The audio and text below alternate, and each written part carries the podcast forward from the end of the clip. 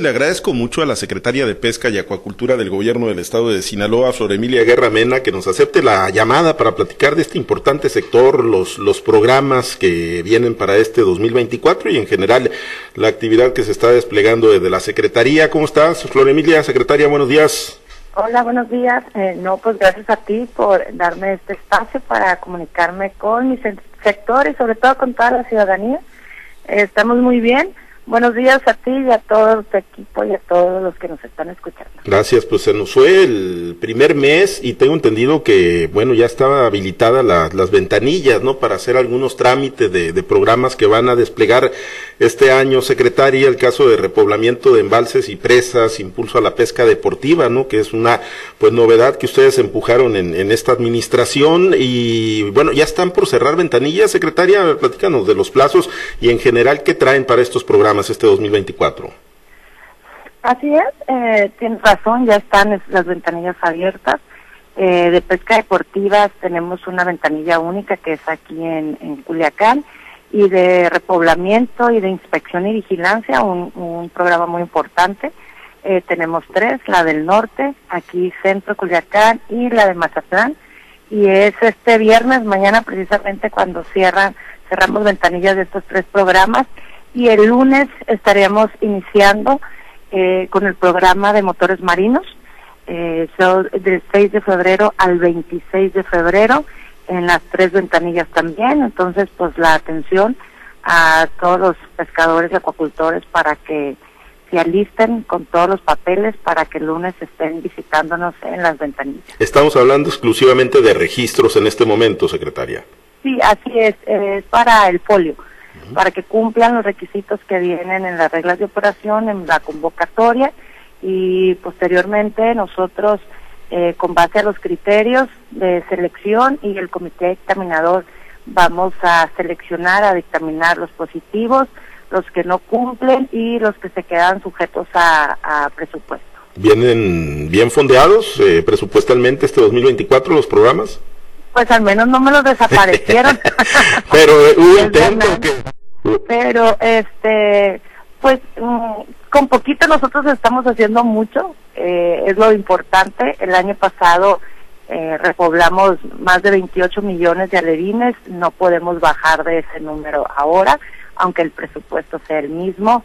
De inspección y vigilancia sí nos eh, aumentaron un millón son eran 14 ahora son 15 millones de pesca deportiva es igual pero ah, está bien, es, es un programa nuevo que estamos generando esa ese interés que ya hay, pero lo estamos canalizando de mejor manera. Y pues es, es el que ha tenido muchísima aceptación, es algo diferente. Y pues Sinaloa es escenario de, de grandes eventos eh, de pesca deportiva, entonces, ¿por qué no como Estado eh, impulsarlos y abrazarlos? Entonces, eh, estamos muy bien, también es el mismo presupuesto y pues motores marinos eh, ahora con la modalidad de embarcación, embarcación con motor y el año pasado fue puro motor, ahora es panga, embarcación menor porque luego van a creer que es barco, embarcación menor, entonces ahora es, es, es, esa diferencia o ese distintivo, que antes era motor y ahora es eh, panga con motor. Bien, antes, antes de abundar en este tema de, los motores y bueno, esta nueva modalidad ahora que ya incluiría embarcación, eh, ¿cuántos torneos de, pesca deportiva lograron hacer el año pasado, secretaria? 38. 38. Pues. 38. No, pues sí hubo, sí hubo gran interés. entre 36, 38, ya estoy dudando, pero sí son algo así entre ellos. Eh, Pablo, un mundial de pesca de orilla, el Mazatlán, México nunca había sido sede de un mundial de pesca de orilla. Eh, levantamos la mano nosotros y eh, se nos dio eh, para que la sede fuera Mazatlán. Nos visitaron siete países, de, esos países que siempre andamos queriendo que, que, anden caminando por el malecón de Mazatlán. Hablo de los de España, de Portugal, Alemania, Sudáfrica, Croacia entonces, eh, fueron 70 participantes, que muchos de ellos venían acompañados por sus esposas, entonces eh, ya aumenta el número de visitantes. Hubo una derrama más o menos de 5 millones.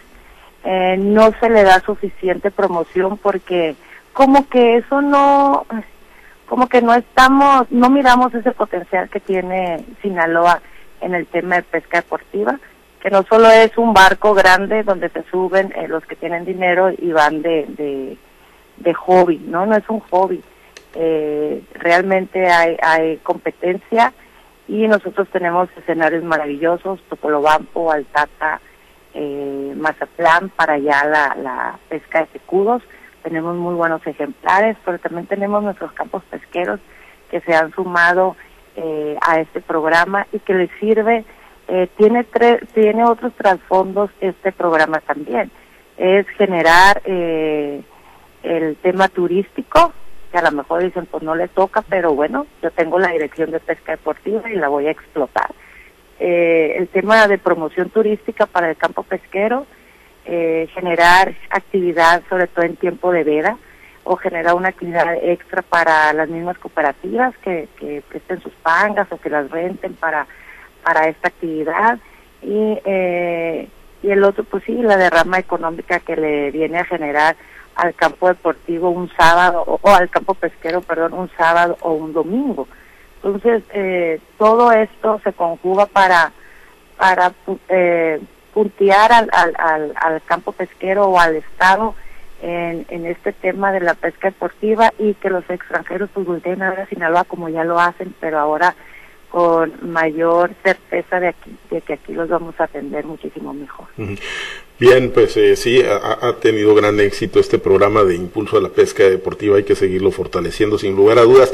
E, el tema este de eh, los motores ahora con la modalidad de embarcaciones, secretaria, ¿cómo, se hace la, asignación? ¿Bajo qué criterio se va a hacer la, la entrega de los apoyos? Supongo que no va a alcanzar, supongo que no va a alcanzar para todos, supongo que va a haber muchas peticiones, que van a recibir muchas solicitudes en, en los diferentes campos pesqueros. ¿Y cómo se hará, en base a qué criterio será la asignación? Muy bien. Eh, son, 50, son, bueno, vamos a tener un aumento, ya el gobernador nos lo, nos lo adelantó eh, para este programa, pero el año pasado otorgamos 500, no esperamos bajarnos de esa cifra para no ir disminuyendo nuestros índices. Y eh, las, las reglas vienen todos los requisitos que se necesita de entrada, que la unidad económica, eh, la UEPA, mm, haya tenga tres años de, de haber estado ejerciendo, o sea, de haber estado eh, comprobando ante, ante Conapesca que está trabajando, que tenga todo su, su, su tema fiscal, que, que entregue. O sea, que realmente esté trabajando, que no sea una cooperativa de papel.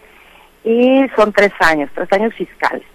Y nuestros criterios siempre han sido eh, prioridad a las mujeres, prioridad a los indígenas, y el tema de darle a quien nunca le habíamos dado, mm, ya hemos abarcado una buena parte de cooperativas que nunca se les dieron y que nos, en estos dos años que llevamos de gobierno nosotros ya las atendimos. No las podemos atender eh, una cooperativa del 100% porque hay cooperativas que tienen más de 100 embarcaciones, son más de 100 matrículas.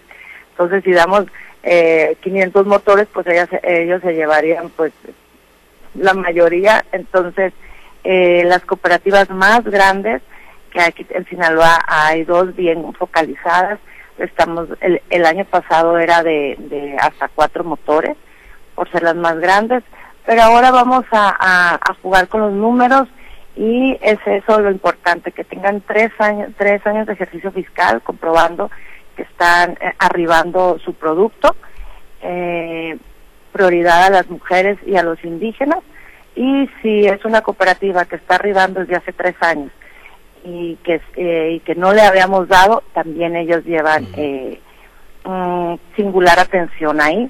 Entonces, pues dependiendo de, de, de, la cantidad de motores que soliciten, de primero los distribuimos eh, con bajo esos criterios y ya después vamos a, acomodando de acuerdo al, al, al a la cooperativa qué tantas matrículas tiene para ver qué tanto impacto tendría el apoyo de nosotros en, en, esa cooperativa. Entonces, el más números por ahí. El trámite lo hace la, la, cooperativa entonces, secretaria, y la cooperativa define a qué pescador o a qué pescadora le asigna la, la embarcación y el motor. Sí, así es, nosotros ya, ya ahí no nos podemos meter, ellos tienen sus sus asambleas, ellos, pues es la ley del cooperativismo donde el Estado no puede eh, influir. Ellos nos dicen, mm, el representante legal es el que hace el trámite en las ventanillas y ellos nos deben de decir a quién le van a dar el motor. Obviamente no se lo pueden dar al mismo que se lo dieron el año pasado. Eso es, eh, eso está claro. Y ya después nosotros, mm, porque puede decir en papel el nombre de, de Pablo César, pero realmente no se lo dieron a Pablo César, se lo dieron a otra persona. Y cuando vamos a la verificación, eh, tiene que existir el motor con la matrícula eh, que, se otorgó y él lo debe de traer el pescador que se nos dijo a nosotros que lo iba a traer. Si no, pues si se obtiene una sanción, obviamente no le podemos quitar el motor, ya que eh, la cooperativa aporta el 40 hasta el 40%, pero sí para el próximo ejercicio ya no se le da, ya no se le contemplaría esa cooperativa. Bien. Eh, secretaria, vamos hacia un proceso electoral, bueno, estamos en un proceso electoral, viene la época de campañas, algunos programas se están adelantando, particularmente en lo, en lo federal, para, para no empatarlos con la veda. En el caso de los programas de, de pesca, todos estos, ¿no? Para los que ya se están registrando los pescadores, y uno, pues muy importante, la vertiente estatal de, del bien pesca, que, que se les paga a los pescadores de Sinaloa se van a pagar ahora, antes de que arranque formalmente el proceso, o hasta que terminen las elecciones, hasta después del 2 de junio? Pues mira, no, qué bueno que, me preguntas eso. El Bienpesca Federal sí se va a entregar antes, el Bienpesca de nosotros, eh, eh, el estatal no. Eh, a nosotros no nos afecta el, el proceso electoral porque nuestro Bienpesca está, el objetivo es entregarlo antes que que hasta ahorita lamentablemente no lo hemos cumplido antes de que salgan a pescar.